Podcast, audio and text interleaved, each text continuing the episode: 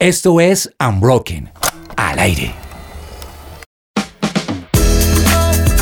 Trabajar desde la casa, desde el café, desde la biblioteca, trabajar desde cualquier parte del mundo cumpliendo con metas, tareas específicas y no por horas nalga frente al computador, un sueño que antes de pandemia parecía salido de la ciencia ficción, pero que hoy en día es la realidad de un sinnúmero de empresas y emprendimientos alrededor del mundo. El trabajo remoto es la gran bandera con la que nace y se mueve Torre, empresas como Torre.co una de las empresas de Alexander Torrenegra. Oiga, Jorge, ¿usted conoce, sabe quién es Alexander Torrenegra? Yo creo que personalmente yo miro Shark Tank porque me gusta Torrenegra. Digamos, hubo una temporada que él no estuvo y fue la que menos vi. Me parece que es un tipo que, guardando las proporciones, creo que es uno de los de las mentes tecnológicas más importantes de, de Colombia en este momento. Es un tipo que está tratando de llevar las cosas tecnológicas a otro nivel y es un, es un crack. Es un crack. Se hizo muy famoso, o famoso, sí, conocido por Shark Tank, pero además en las últimas semanas por la famosa quiebra del Silicon Bank, en donde él tenía gran parte de su dinero y de sus, de sus ahorros, y lanza unos Twitter que a uno lo dejan como boquiabierto, ¿no? Porque dice, eh, me quebré, perdí mucha plata, pero eh, de esto aprendí A, B. O sea, el tipo en serio sí es un motivador, un coach, una persona que puede enseñarnos a salir adelante, pero más allá de hablar de él o de hablar de, de él como persona, como emprendedor, vamos a hablar de torre.co. Y hay, un dato adicional que, pues puede parecer un poco irrelevante, pero me gusta mucho y es que la esposa creó una de las primeras plataformas para dar a conocer locutores. Cuando el tema de buscar un locutor para un producto era completamente complicado, esta vieja se inventó una plataforma donde uno podía tener acceso a los locutores más importantes eh, eh, Star Talent que ya mantenía todo el abanico y uno para una producción simplemente entraba a, esta plataforma y podía encontrar una voz para su producto, lo cual para el momento que eran como los años 2000, 2005, 2010, y no estoy mal, rompió completamente no, y esas entre muchas. Es que el tipo, ellos de verdad han sido de los duros. y además que lo que más me gusta tal vez es que no, no nacieron en cuna de oro. O sea, se gestaron sus emprendimientos y cosas de cero, se investigaron, se disciplinaron. Me encanta, pero hoy vamos a hablar específicamente del trabajo remoto. ¿A ustedes les gustaría trabajar de manera remota? ¿Quieren saber cómo? Pues ya les contamos.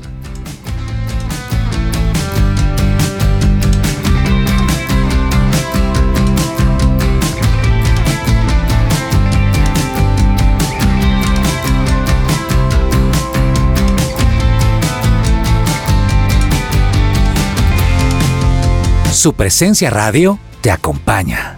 Yo, yo creo que hoy en día de las cosas que va en contra mío para ser, digamos, un emprendedor, es que yo creo que de las grandes facultades que es las que está mostrando Alex, es la gran capacidad de no aferrarse y de saber perder. Y, y, y, el poder lidiar con la incertidumbre. Yo creo que son las características más importantes de mentes inteligentes como la de este tipo. Para poder levantarse. Para poder levantarse porque esto ellos nosotros apostamos a seguro. Estos tipos que son sobresalientes, ellos saben que la vida fluctúa y que puede pasar mil cosas y tienen esa gran capacidad para levantarse, de saber no aferrarse y saber perder. Y algo, algo chévere que tiene Alex, y no solo Alex por hablar de él, sino digamos que toda la cultura que se desprende detrás de cómo piensa él, cómo arma las cosas, cómo contrata, cómo funciona al final la empresa, es precisamente que no salieron como de cuna de oro. Entonces saben como cuando uno está surfeando llevar la ola, ¿saben? y si se cae, pues tocó levantarse. nos levantamos, pero estamos en un estado mental tranquilo en el que si no sabemos qué hacer, lo, que, lo peor que podemos hacer es desesperar. O sea, obviamente hay que dar espacio a estoy asustado, pero toca moverse rápido. Ahí me encanta y te voy a hacer una pregunta, pero antes los oyentes dirán, ¿y quién es la que está hablando? Arrancaron a hablar como locos. Pues ni más ni menos que Laura Hernández, en este momento es Key Account Manager de Torre. Es una persona del equipo directo de Alex. ¿Tú qué haces, Laura? Cuéntanos un poquito más de tu rol. Ella me mira así como, ¿cómo te cuento? Como, como, ¿cómo lo digo en una frase corta? Yo me encargo de gestionar las cuentas de torre para que no solamente digamos que contraten y compren el servicio, sino que estén contentos todo el tiempo con lo que nosotros estamos, estamos intentando hacer, que es enlazar al talento con las empresas por medio de inteligencia artificial. Exacto, entonces ahí voy a dar un poquito de contexto para el que no conoce, no sabe qué es Torre. Torre es una plataforma en la que usted que está buscando trabajo, que quiere cambiar de trabajo, que quiere ampliar sus expectativas laborales, se mete a torre.co, eh, inscribe su perfil, su nombre, su perfil, su experiencia, sus skills, todo esto y entonces por medio de inteligencia artificial eh, las reclutadores y las empresas buscan los perfiles y ahí usted puede encontrar trabajo en Colombia, en Latinoamérica o en cualquier lugar del, del mundo, ¿cierto? Más o menos es, lo describí en mis palabras muy básicas, la no sé si estoy bien. Eh, sí, parcialmente. Parcialmente. Háblenos un poquito. Ahora, esto no, no, no lo está pagando Torre, no es publicidad, sino que vamos a hablar un poquito de la metodología que hay detrás. Me siento toda, te vendo un cupo en Torre. no, no, no, no, no, para nada, no es la idea. Eh, bueno, Ahí hay varios puntos para entender qué es lo que nosotros hacemos. Y es que lo primero que hay que entender es que no tenemos competencia directa. ¿Por qué es importante empezar por ahí? Porque lo que estamos desarrollando, digamos que no tiene precedente, sí, pero no hay nadie, digamos que del, del sector de reclutamiento y de recursos humanos que lo esté haciendo. ¿Por qué? Porque es tremendamente ambicioso. Entonces, ya digamos que para explicar qué es lo que nosotros estamos haciendo, vamos a usted, señora candidata, ¿cierto? Entonces, a la candidata yo voy a pedirle unos datos. Los datos fáciles de sacar. ¿Cuáles son los datos fáciles de sacar de alguna parte de la web? Dime sí, nombre, apellido, ciudad, dirección, teléfono, contacto, mail y redes sociales, más o menos y lo que recoge, por ejemplo, LinkedIn. Las skills técnicas, lo que tú estudiaste, esos son datos, entre comillas, fáciles de extraer para un motor Cualquiera. de búsqueda, ¿cierto? ¿Cuáles son los datos difíciles de extraer de ti como candidato? Tus sueños, tus aspiraciones. Wow, sí. Tu... No son solamente como habilidades blandas, no. Es tú quién eres como persona y ¿Tú qué esperas de un trabajo?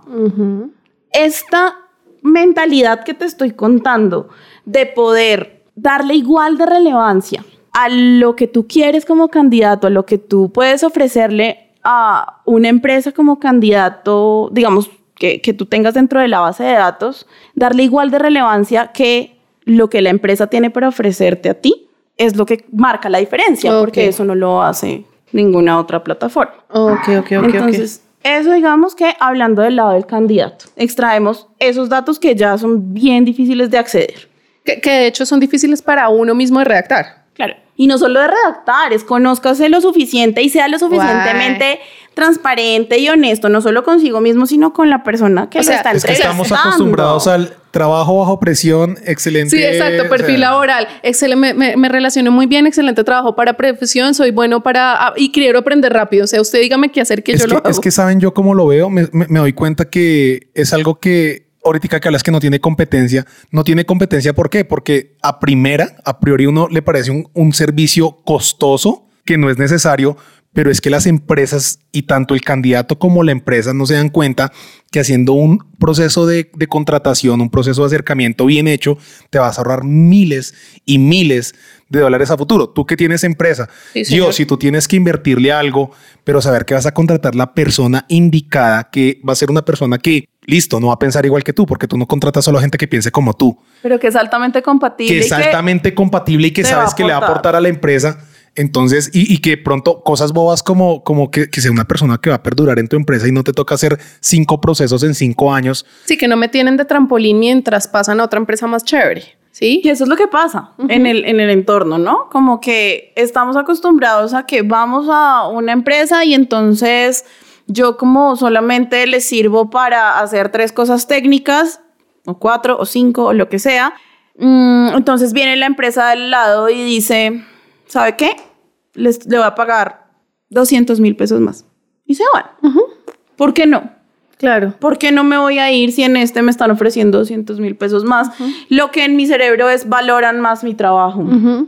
¿Qué hace la empresa Pierde. Claro.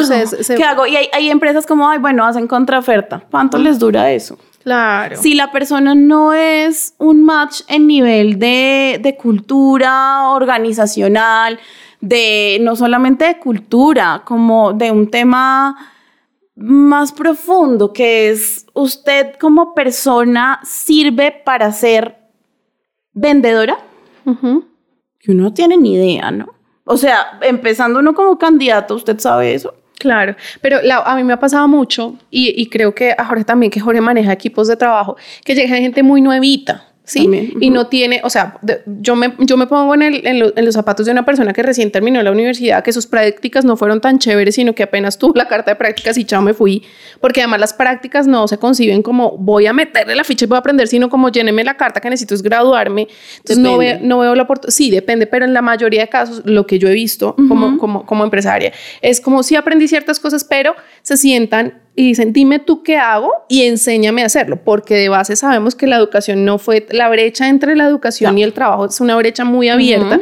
Entonces, claro, uno dice, me meto a torre, lleno mi perfil, lleno mis cosas, pero ni siquiera sé cómo, o sea, cuáles son mis skills, ah, cómo hago, cómo empiezo a buscar. Ya, listo. Hay una parte muy, muy importante y es que somos muy buenos persuadiendo al candidato para que, primero, para que acepte entrar a hacer su genoma, que es el perfil, y llenando dos pruebas, porque no es más. Son dos pruebas. Una se llama Exaco y la otra se llama una prueba OCP.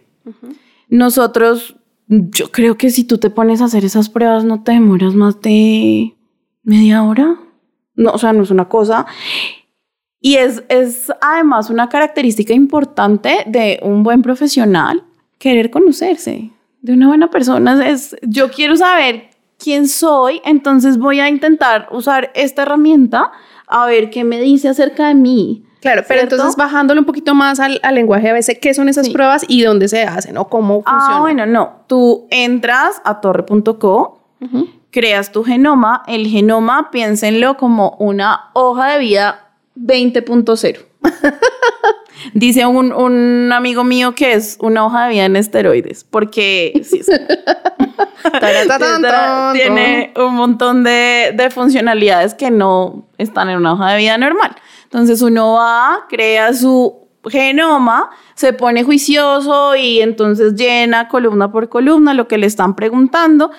Entre uno más juicioso sea creando su genoma, pues más posibilidades tiene que lo enganchen con una empresa, así sea para ser practicante, así sea que uno ya esté grande y quiere cambiar de carrera y de repente voy a mirar a ver qué pasó porque me llevó el camino a que me despidieran o a que X, todo puede pasar. Todo puede pasar en el mundo laboral y en, en la vida, ¿no? Claro. Entonces, para todos hay.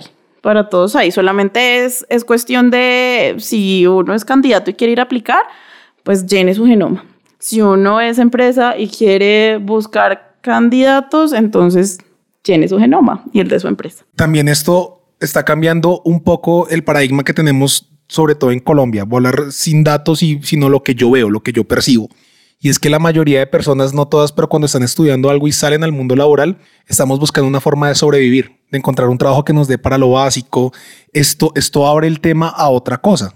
Y es de verdad encontrar un lugar donde lo que yo hago sea apreciado, donde yo sea apreciado. Esto de apreciar es, está muy sobrevalorado, sobrevalorado en este momento. Total. Pero a lo que voy es que ya no es como busco la empresa porque necesito pagar el arriendo, pagar esto, sino oiga, tal vez puedo encontrar un lugar donde me paguen bien y tras del hecho yo me sienta cómodo y sienta que esté aportando no solo recibiendo un salario. No, desarrollo profesional. O sea, realmente yo lo que estudié lo voy a aplicar porque voy a aplicar a una mejor sociedad, a un mejor trabajo, voy a desarrollar mis skills. Hay algo muy bonito y es que Torre tiene una mm, empresa hija que se encarga de hacer el desarrollo de, digamos que, profesional de las personas. ¿Por qué es una empresa hija? Porque eso empezó siendo un servicio de Torre que se llamaba Torre Concierge en su época. Ahora, eh, digamos que eso tuvo un boost impresionante y ya la empresa salió, digamos que de Torre, se llama Raispal, por si la quieren investigar. Eso es de uno de los socios de Alex. Ya digamos que esta parte que ustedes están diciendo que es tan bonita y que es tan, al final, tan útil, ¿no? como que se necesita. Eh, pues se encarga de hacer eso. Entonces, como de no solamente entender que quién eres y en las artes, sino quién eres y para dónde vas. Claro, ayudarte Y, y además poquito. la pregunta es, ¿qué estás dispuesto a hacer para llegar a donde necesitas o quieres llegar? Eso es muy importante pensarlo. Listo, o sea, ya sabemos que hay, que hay un perfil que puedo llenar, que necesito llenarlo, que necesito averiguar más de mí mismo, bueno, todo esto. ¿Cuáles son las disciplinas necesarias que debo tener para poder entrar en el mundo del trabajo remoto? O sea, a ti que llevas dos años en Torre Más, desde antes de pandemia trabajando en remoto, ¿qué es lo que tú ves que debe cambiar Pero, frente pero al, antes, al horario antes valdría la pena que nos dijeras para cuál es la definición de un trabajo remoto. Exacto. ¿Cuál es la definición de un trabajo Que para remoto? ti, ¿qué es trabajo remoto? Para mí un trabajo remoto es un trabajo que tú puedas desarrollar desde cualquier lugar del mundo siempre y cuando tengas internet. Ok. Me encanta. ¿Cuáles son esas disciplinas? Porque digamos que el, el imaginario es no voy a hacer nada, manejo mi propio tiempo, me conecto desde la playa. No, no voy a hacer nada, tatán. no. Ya se puso brava, me encanta. Porque lo primero que hay que hacer, lo dijiste tú, la primera skill que tienes que tener es ser disciplinado. Ujú. Ya, esa autogestión. Entonces, Pero ¿cuáles claro. son los, los pasos para esa autogestión? O sea, como, no los pasos, pero ¿qué es lo que tú haces en tu día a día que dices, así es mi trabajo, Ah, estas son bueno. mis tareas, trabajas por metas además? O sea, no te... ayuda mucho también que la empresa en donde trabajo tiene una cultura Exacto. que ayuda a que las personas trabajemos por metas y no por hora, hora nalga. Hora nalga. Hora nalga es una definición un poco vasta de cuántas horas, ocho horas sentado frente a un computador. No hizo nada, pero Pues cumplió. lo que pasa es que a veces que la, la productividad la, la evaluamos por horas que la gente eh, invierte en hacer una labor y no es lo correcto. Sí, tiene, o sea, no son las horas que le dedicaste, sino los productos y la calidad que entregaste. La terminada de las tareas. Exacto. Y, pero entonces, ¿tú cómo lo haces? O sea, ¿tú cómo te gestionas tú en tu vida Bueno, personal? entonces lo que les digo, está muy enlazado con cómo funcionan las cosas dentro de la empresa en la que estamos. Entonces, pues di- primero que todo tenemos una reunión diaria que se llama un daily. Ujú. Todo esto que yo les estoy diciendo es público. Entonces lo pueden buscar y, y si están interesados lo pueden encontrar en la web. Los frameworks así se llaman, como el daily. ¿Cuál es la finalidad del daily? Alinearnos entre los equipos. Si las empresas son grandes y tienen subequipos, pues digamos que se alinean entre ellos o nos alineamos entre nosotros en estas reuniones que eh, digamos que la materia prima de esa reunión es que usted publicó en un canal, nosotros usamos Slack, pero esto se puede replicar en WhatsApp o cualquier Slack, para los que no saben, es una, es, una, es una de las miles de aplicaciones que hay en Internet gratuitas y otras pagas en donde hay administración de tareas y equipos de trabajo. Yo soy fan de Notion, entonces. Yo uso Asana. Nosotros usamos Slack, Notion, Asana no, lo usamos. Me acaba de pasar lo que siempre me pasa en todos los programas. ¿Qué? Que digo malas Notion. Es. Ah, la, la, la pronunciación. Sí, yo creo que sería una de las cosas más complicadas Y mías yo- en el mundo del trabajo remoto. Yo porque creo que yo tampoco lo hago bien. Esto es una discusión que tenemos mucho. ¿Cómo, cómo se no The sé, pronunciation. no importa, no o sea, sí importa. I mean, sí importa. Pero, ya, está sobrevalorado.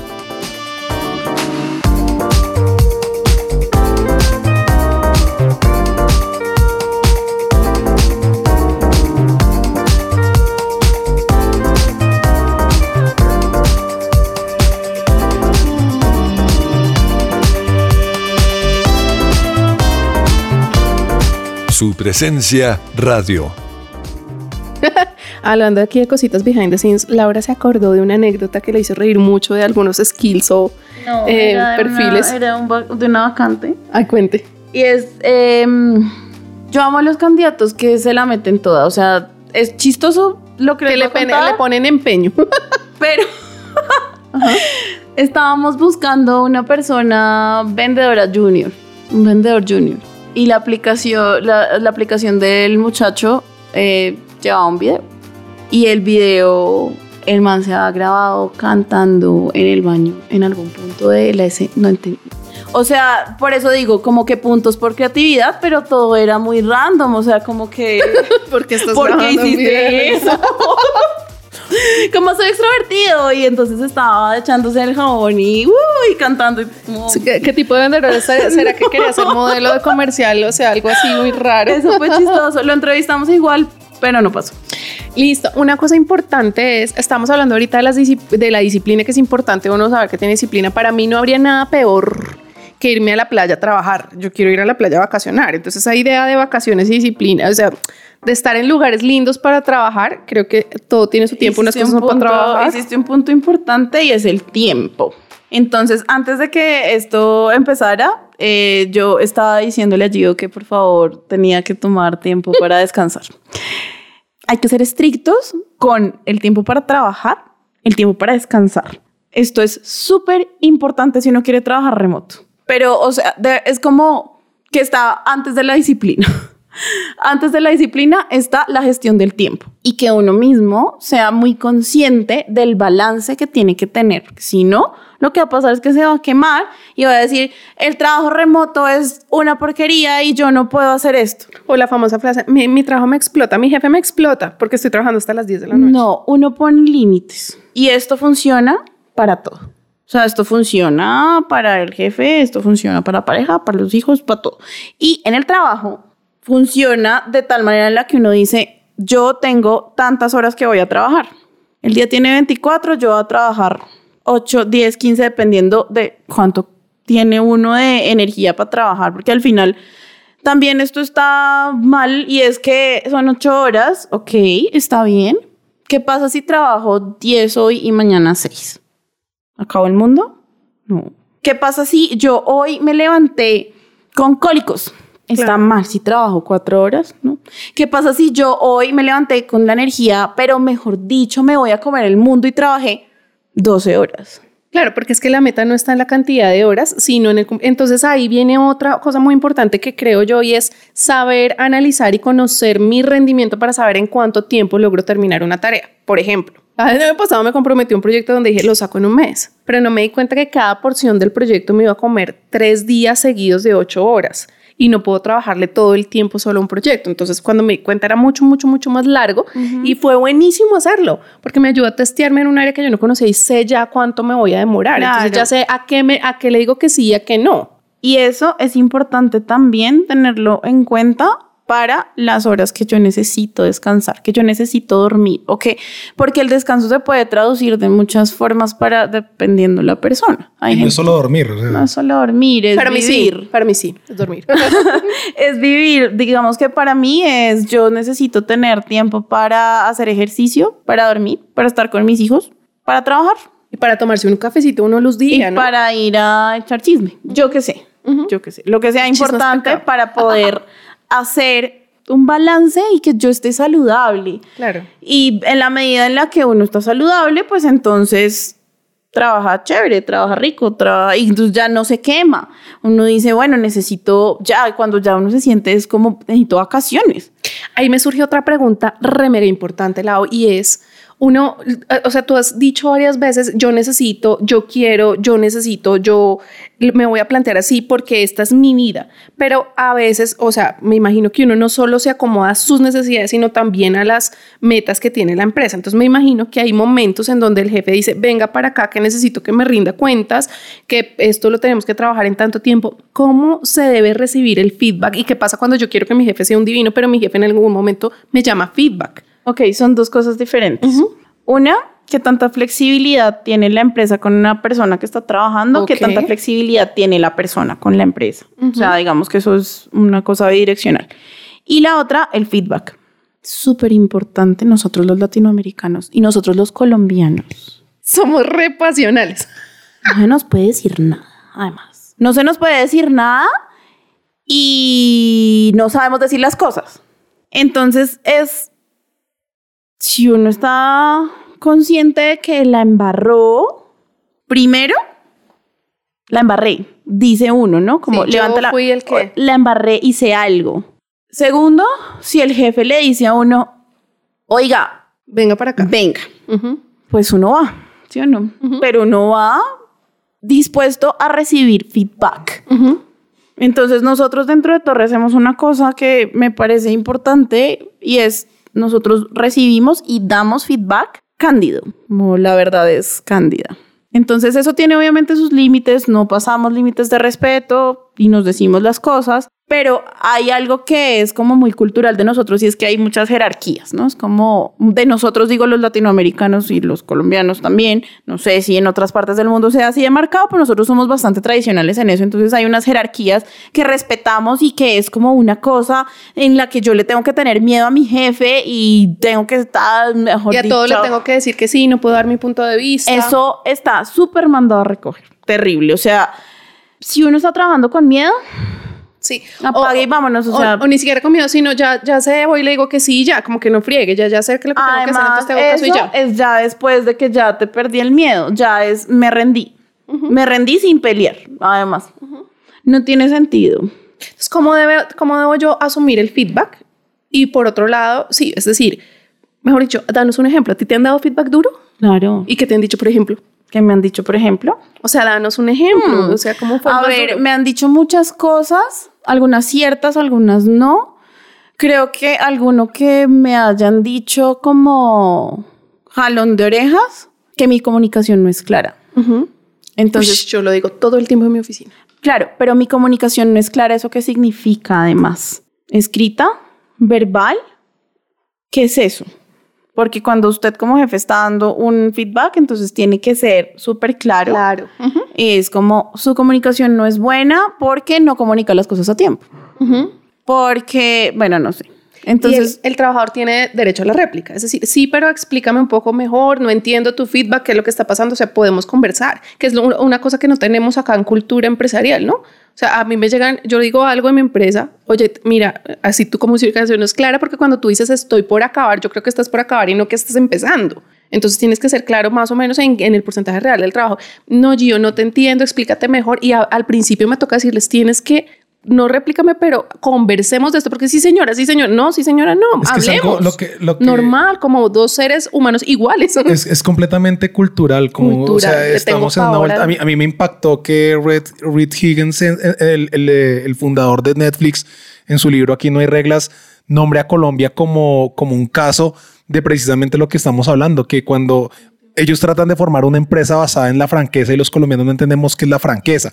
Y él extrañaba cómo para poder ser francos con los empleados de Netflix en Colombia tenían que decir cinco cosas buenas antes de hacer una réplica Dar mala. rodeos, todos y él decía, los rodeos. exacto, nosotros y nos diéramos cuenta que en realidad entre la comunicación sea más rápida y entendamos que los ataques todo lo asumimos como un ataque personal. Exacto. Y el trabajo remoto me parece que se presta para muchas malas interpretaciones si no hay mecanismos claros. Yo creo que no solo en empresas eh, remotas, sino presenciales, el mayor coco o algo que nos destruye es el tener información regada por tantos lados, el no tener un buen contexto y estamos haciendo pregunta de la pregunta y donde me dijeron esto que por WhatsApp, esto que por correo, esto que por el eso otro es, lado. Eso es muy importante, como la centralización de la información. Si uno se quiere volver una empresa remota, tiene que tener súper claro que la información debe ser transparente y disponible para todos. Y los canales de comunicación totalmente claros, porque uh -huh. por eso es que se dan las peleas, por eso es que por asumir, y somos expertos en asumir, en asumir. y hacer chisme en la hora del almuerzo de que me dijo que como me lo dijo. Horrible, horrible, pero es, o sea, es horrible, pero es un tema cultural y es una transición que tenemos que vivir como... Este programa yo general. quiero que sea parte activa de la transición. Yo, hablemos, pensemos en frases, en pequeños títulos de cosas, sobre todo tú, Jorge, también que tienes equipo, Laura, cosas que no nos gusta, o sea, que debemos erradicar como trabajadores, o sea, como parte activa de una empresa. Yo les pongo un primer ejemplo. Yo tengo eh, trabajadores a los que les estoy trabajando seriamente el tema de no le eches la culpa a otro de tu responsabilidad. No es que me dijo, no es que me entregó mal, no, no, di yo lo que tú dijiste ahorita. Sí, yo la embarré en esto, no pasa nada, lo arreglamos, pero no, no lo, trates de echarle la, la, el agua sucia a otros para librarte a ti. Eso es un problema que de base tienes que mirar de dónde salió, porque también es un miedo al feedback por una autoridad, ¿no? ¿Qué otra cosa? Jorge, Mm, rápido. La quejadera. Uy, sí, dos. Porque la queja sin como algún lugar a donde vaya a parar, pues es solamente estoy haciendo ruido, estoy llorando y llorando y llorando. y entonces, ¿qué es lo que voy a hacer? Pero no lo soluciono. Entonces es, ok, esto me molesta, esto me duele, me voy a quejar, pero te propongo esta solución. ¿No te gusta? Busquemos una juntos. De acuerdo. Pues es que a mí me pasó algo en mi oficina que ya que se borró un material importante de, de y, y creo que estábamos gastando más tiempo en algo que ya nos iba a recuperar y que el éxito de superar eso es cuando decimos cómo lo vamos a solucionar y, y busquemos un plan, porque si ya ya pasó, pues ya tiene que, ya no podemos llorar sobre la leche derramada. Claro. Eso, es- eso funciona. Yo doy otro, la argumentación. Es que llegué, es que no sé qué, es que mi casa, es que, es que, es que todo tiene una excusa que no es, venga, eh, necesito, soy indisciplinado, me cuesta levantarme temprano, voy a mejorar en eso. Claro, pero hay una cosa importante, a ver, y es que hay un límite muy delgadito entre ser excusas y ser razones. Cuando son razones, el problema está en el proceso. Wow, por ejemplo, o sea, explícanos un poquito más. Una excusa es simplemente yo estoy no queriendo aceptar mi responsabilidad y eh, no me importa la solución porque X o Y, no importa. Una razón es que yo no hice este trabajo porque resulta que yo dependía de esta persona O por supuesto. y esta persona no me contestó. Ahí hay un problema de proceso que tiene que resolver la empresa. Claro. Porque no es culpa ni del uno ni del otro. No, me refiero un poquito más a esas excusas de fallas constantes de las personas con un- bajo la misma excusa siempre. Claro, pero entonces para eso hay una solución y es que tú levantas flags. Ush, Entonces levantas banderas, como las banderas rojas estas que son Las como tan súper famosas en las relaciones. Con- Con los trabajadores también sirve. Wow. Entonces es, venga papito, que es que yo le voy a dar feedback. Una, dos, tres veces. Chao. No hiciste nada para mejorarlo, te lo dije una, dos, tres veces. Tú como empleador también decides qué tan periódico es esto que estás haciendo. claro. Pero también es tener como, vamos a parar. Porque esta relación se vuelve con una relación tóxica, en donde si tú no le pones pare a este tipo de cosas, entonces el trabajador mal. ¿Por qué? Pues porque no está mejorando, está entrando en un loop sin salida. Y la empresa mal, porque se está aguantando por N tiempo algo que está afectando a la empresa, que le está dando de comer a otros que no son solamente este que está marraneando.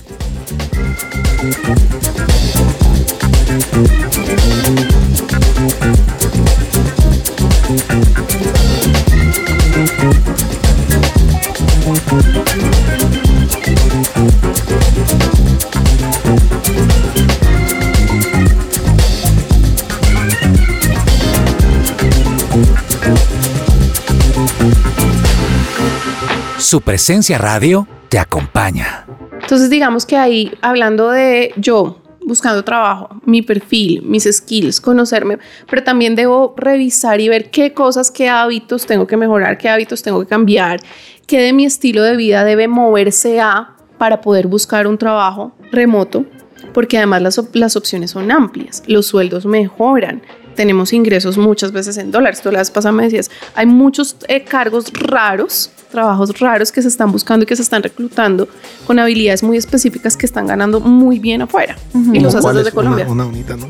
Mira, yo tengo un amigo que es un duro en capacitación desde equipos de call center. Laura me decía, mira, no te imaginas cómo se están buscando esos Ay, perfiles. yo, yo les quiero también, pues, a, a los que están escuchando el programa además. Hay un miedo generalizado y es, ChatGPT nos va a quitar el trabajo. ChatGPT es de los primeros desarrollos de la inteligencia, como, inteligencia qué artificial que ahorita está mandando la parada, que ya ahorita los copies están asustadísimos, los redactores, los libretistas, todo eso están súper asustados, los diseñadores. Les voy a trabajo- decir una cosa. ¿Ustedes se han visto Charlie y la fábrica de chocolates? Of alguna course. ¿Se acuerdan del papá de Charlie?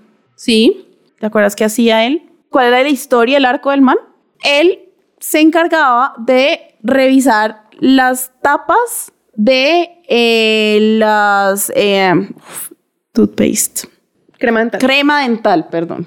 Ah, Qué horror. Toothpaste.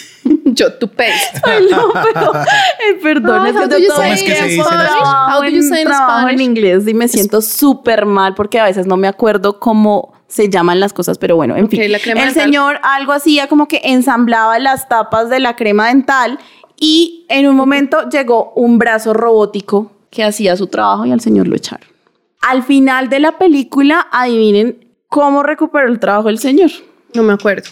Arreglando el brazo mecánico que lo reemplazó. Wow. Mm.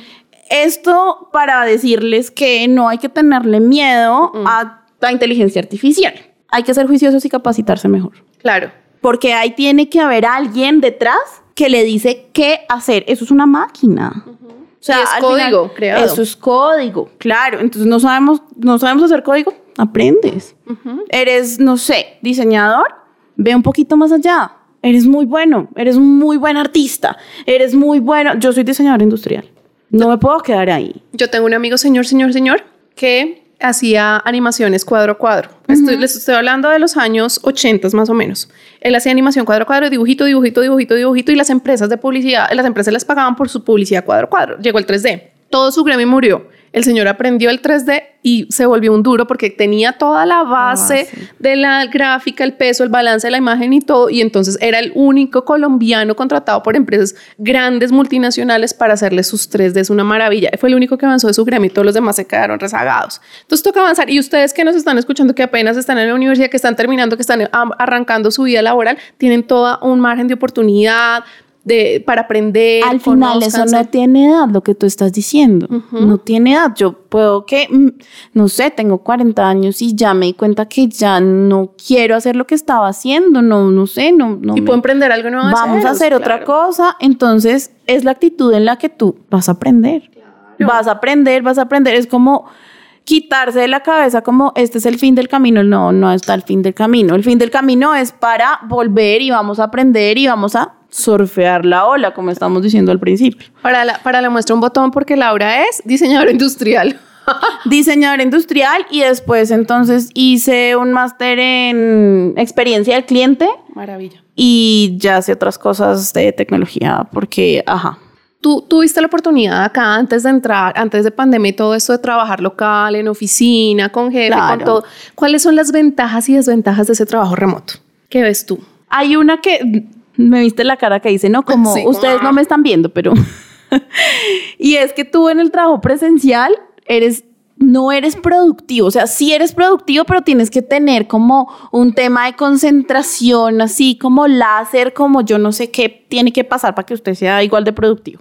Y es, les voy a pintar un cuadro. Yo estoy trabajando en mi computador muy concentrada y pasa una. Por detrás. Ay. Laurita, usted que sabe hacer esto en Photoshop, ¿me ayuda? Y uno como, pues, bueno, me gasté en la ayudita media hora. Volví a mi puesto de trabajo. Ay, nos vamos a tomar un café. Estás describiendo mi día a día. Sí, total. Literal. Pero yo les digo una cosa, es que ahí yo difiero un poco porque yo tengo la posibilidad de trabajar remoto. Si yo quisiera, Sí. yo no tendría ningún problema, ya está la tecnología, ya están las granjas, pero yo necesito la gente. Laura. contacto humano. Yo a la- mira, nosotros todos los días, a mitad, a- después del almuerzo, para que no nos dé el sueño post almuerzo, jugamos una vaina que se llama Blitz. Nos agarramos media hora en competencia, nos reímos, nos jugamos de la risa y subimos a trabajar Digo, otra vez pero de ¿qué energía. necesitas de ese contacto humano? ¿Qué necesitas? La gente, o sea, la recocha. La recocha. Sí. Yo con mis compañeros de amigos de torre, porque ya son amigos, nos vemos para recochar. pero virtual. No, nos vemos. O sea, Pero es raro, pues sí. porque raro, no señora, no, uno dice, vamos a trabajar, vamos a trabajar, de, en- ya ahorita pues como que tenemos esto muy instaurado en la cabeza, es vamos a trabajar y de 8 a 12 y después nos vamos a ir a recochar y volvemos a trabajar un día al mes. Hacen eso. O nos vamos a ir a, yo qué sé. Pero lo que le hace falta a uno de la interacción humana es la interacción humana rica. Vamos a echarnos un tinto, a hablar, a leer, yo qué sé, hacer cosas que nos unan como equipo, a, yo- a jugar. Sí, pero esto no, no lo necesito hacer yo.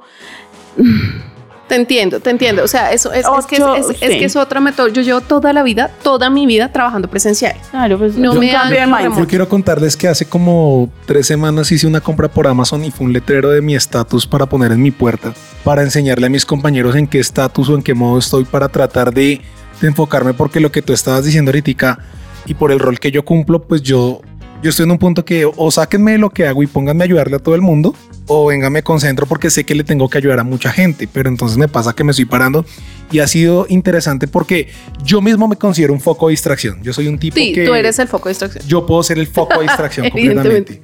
Pero estoy viendo que también hay que tener políticas de respetarse el tiempo y pasa lo mismo así sea virtual, me refiero. Eh, la gente no entiende que el WhatsApp no es una manera que te entrego para que estés, que yo estoy accesible 24/7. Que Otra vez, otra vez es un tema cultural. Si yo, yo mi, WhatsApp, yo tengo, que- ¿por qué no me contestas? Yo contesto el WhatsApp cuando sea. Claro, pero entonces ahí con tu ejemplo es, yo tengo un tipo de personalidad así, yo sé quién soy y puedo ser el foco de distracción. Y estoy en, en un punto que me parece muy interesante como empezaste la frase. Estoy en un punto en el que o me ponen a ayudarle a todo el mundo o me dejan concentrar. Pero esa decisión la tomas tú como trabajador. ¿Qué quiero Mundo hacer? ideal. Sí, total, pero es un Pero mundo- ¿qué quiero hacer?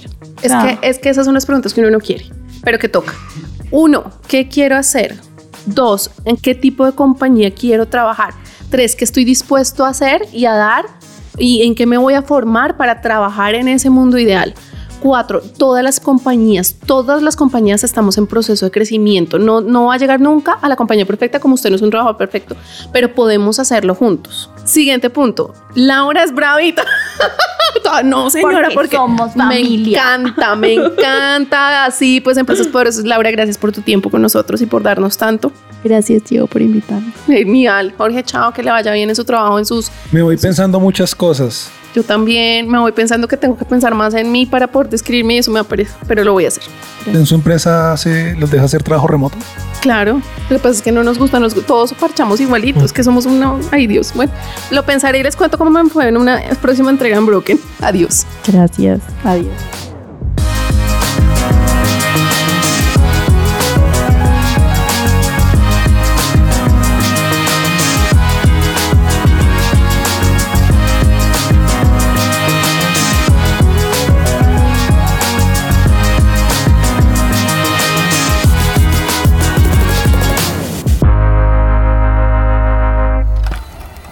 Somos Unbroken.